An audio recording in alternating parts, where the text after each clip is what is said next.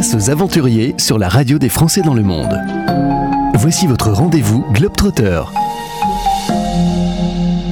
Au micro de la radio des Français dans le monde, Soa Farah est avec moi depuis euh, Albertville pour le moment, mais ça va changer. Bonjour Soa Farah. Bonjour. C'est un prénom malgache? Oui, c'est un prénom malgache. Alors il faut savoir que j'ai deux prénoms, prénom français et malgache, mais j'utilise le prénom malgache. Le prénom malgache. Tes parents sont donc de Madagascar, toute ta famille est née là-bas, sauf toi, t'es né en France. Exactement. Et là, euh, tu fais des études, euh, tu travailles dans le domaine de la réalité virtuelle, tu es développeuse.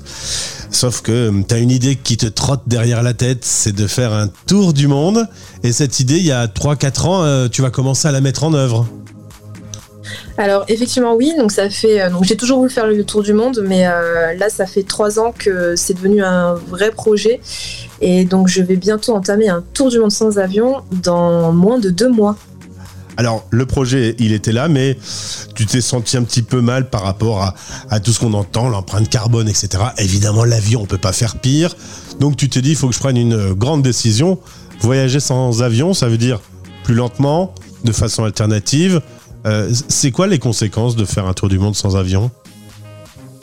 Euh, alors, faire un tour du monde sans avion, c'est clairement, euh, ça demande de la préparation, que ce soit, on va dire, mental, mais aussi au niveau de la logistique. Donc, il y a eu énormément de recherches derrière ça.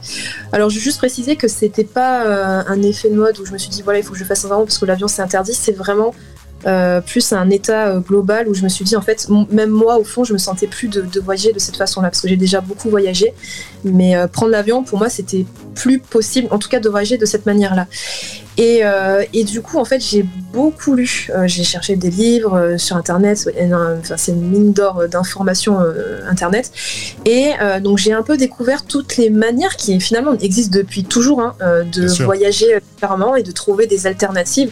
Donc que ce soit à pied à vélo, euh, euh, ben, ça peut être aussi en voiture, mais bon, c'est bien d'éviter aussi, ou sinon de faire du stop, euh, ça peut être le train, le bus, etc. Il y a vraiment plusieurs manières de voyager sans avion. après, là, le deuxième, on va dire, obstacle, ça va être de, de voir si toutes ces euh, alternatives existent dans chaque pays. Et c'est là où la difficulté, où est la difficulté. Euh, c'est que, par exemple, ben, mon itinéraire de la première année, c'est faire Madagascar, de Madagascar jusqu'en France ou dans l'autre sens. Et euh, ben là, se pose le problème de, ben, par la mer, il n'y a que le bateau. Mais trouver un bateau, ça peut s'avérer compliqué. Alors, tu as décidé de partir, là ce sera en décembre, ça va durer au moins deux ans, tu vas faire tout ça en solo. Ça va, tranquille de, faire ce genre d'aventure euh, toute seule? Oui, alors, euh, bon, en tout cas, pour la première année, euh, je serai seule. J'ai envie de me lancer aussi ce défi-là, mais c'est pas, c'est pas forcément pour me prouver quelque chose, mais c'est déjà, alors moi, personnellement, j'ai pas, j'ai pas alors c'est peut-être un défaut, mais j'ai pas. On me, on demande souvent, euh, dis donc c'est courageux, etc. Alors moi personnellement, voyager seul, ça ne me fait pas peur. Après, effectivement, je ne pars pas euh, les yeux fermés, euh, sans, il n'y a pas de risque zéro. Donc bien évidemment que je, ne veux pas prendre de risques, donc je vais quand même faire attention. mais moi, voyager seul, c'est pas un problème, parce que je l'ai déjà fait et, j'adore voyager seul parce que ça permet des rencontres, ça permet une certaine spontanéité avec les personnes qu'on rencontre sur place et aussi, enfin c'est bête, mais après j'adore voyager avec d'autres personnes, hein, c'est pas le problème, mais, mais ça permet aussi d'avoir une certaine, de ne pas avoir de contraintes et avoir une certaine liberté euh, dans son organisation. Et euh, voilà le jour même on peut se dire bah tiens j'ai pas envie de faire ça finalement je vais faire ça. Et, euh, et ça j'y tiens énormément. Et après il y a aussi le côté où j'ai envie de me débrouiller. J'ai envie de, de, de, de, trouver en fait des solutions euh, par moi-même. Et ça, c'est plus général dans la vie où j'ai envie d'être un peu plus débrouillarde. Mais il y a beaucoup de globetrotters qui me disent qu'en voyageant seul, on croise beaucoup plus de monde parce qu'on est plus dispo pour aller vers l'autre. Et donc, euh, c'est l'occasion de, faire des rencontres. Ce projet s'appelle euh, Bougeotte. T'es le genre de fille d'avoir eu la bougeotte depuis toujours, toi? Ah oui, ça, ben, je, c'est beaucoup grâce à mes parents, euh, déjà, parce qu'on a, voyagé, ils m'ont toujours permis de voyager euh, très jeune, mais au début, ça a commencé par Madagascar, et après, j'ai pu faire d'autres voyages. Euh, donc oui, clairement, euh, j'ai essayé de me poser, je n'y arrive pas, que ce soit en France ou à l'étranger. Donc euh, j'ai toujours ce besoin de, de bouger. Mais quand je parle de bougeotte, c'est pas uniquement la bougeotte du voyage, ça peut être aussi dans la vie en général, le fait de passer à l'action, de faire des choses. Et c'est plus un état d'esprit pour moi la bougeotte. Tu vas faire quelques volontariats, tu vas aussi euh, également proposer aux auditeurs et à tous ceux qui viennent sur ta page Globe Dreamers de t'aider dans ce projet, voire même d'aider une association. T'aimerais, dans ton pays natal, ouvrir une bibliothèque, c'est le projet Exactement.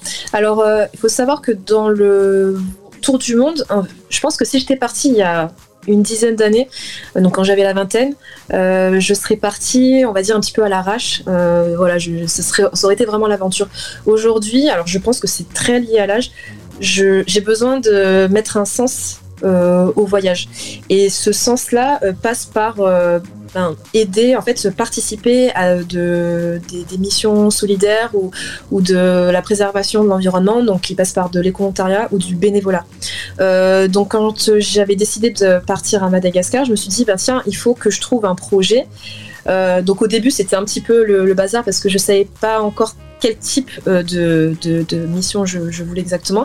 Euh, mais là, du coup, j'ai contacté quelques personnes qui étaient sur place, qui, euh, s'expriment bien aussi en français parce que je ne l'ai pas précisé, mais je ne parle pas malgache. Donc l'idée aussi, c'est que quand je vais aller là-bas, j'apprendrai le malgache. Mais là, du coup, il fallait que je trouve quelqu'un qui parle bien malgache et français. Donc une de mes cousines qui a une association, je me suis souvenu qu'elle avait une association, on a, échangé. Et il s'avère qu'en fait, ils, essayaient, ils essaient de créer une bibliothèque sur place. Et, mais donc, j'aurais demandé, moi, qu'est-ce que je peux faire en fait à mon niveau? Et donc elle m'a dit, ben tiens, en fait, euh, à Madagascar, il manque de livres. En fait, euh, ben pour euh, ils ont pas assez de livres. En fait, ils veulent créer une bibliothèque, mais il manque de livres. Donc je dis, ben ce que je vais faire, c'est que moi sur en France, je vais essayer de collecter des livres et les envoyer. Donc voilà, là c'est la première mission, elle commence là. Euh, et, c'est d'ailleurs aussi euh, ce qui est un point positif dans le fait d'avoir attendu de partir, parce que j'avais parti à deux ans, mais il y a eu le confinement, etc. Mais du coup, j'ai créé une association avec une autre de mes cousines ici en France pour du coup euh, structurer tout ça et pouvoir faciliter les démarches pour justement la collecte et l'envoi de, ces livres. Soit Farah, tu as une préparation physique particulière avant de partir? Alors physique, pas vraiment. Après, je suis enfin je pense être plutôt sportive, donc euh, je marche beaucoup, je fais beaucoup de randonnées, je cours de temps en temps. Alors à la base je fais pas mal de danse mais j'en fais plus depuis quelques années, j'aimerais bien reprendre. Et d'ailleurs ça fait partie d'un des défis que j'aimerais bien me lancer euh, pour le tour du monde, c'est faire un tour du monde de la danse. Euh, mais sinon, préparation physique, non, pas particulière, en tout cas pas qui change de mes habitudes on va dire. Mais, mais je pense que ma préparation elle est beaucoup plus mentale pour le coup c'est plus préparer. Euh, alors, comme je vous ai dit, moi, j'ai pas forcément peur de partir toute seule.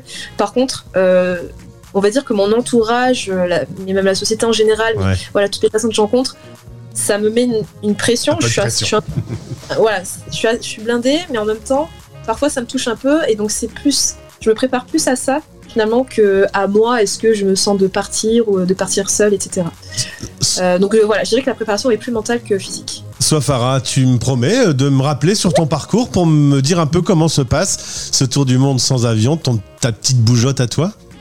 Mais bien sûr, ce serait avec plaisir euh, d'échanger et de voir aussi si ça n'a pas évolué euh, d'ici là.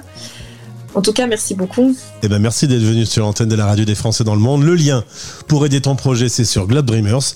Et donc, à très vite. À très vite. Bye bye. Retrouvez tous les aventuriers dans les podcasts Globetrotter sur notre site françaisdanslemonde.fr. En partenariat avec Globe Dreamers, l'organisme qui t'accompagne dans tes projets engagés à travers le monde. globedreamers.com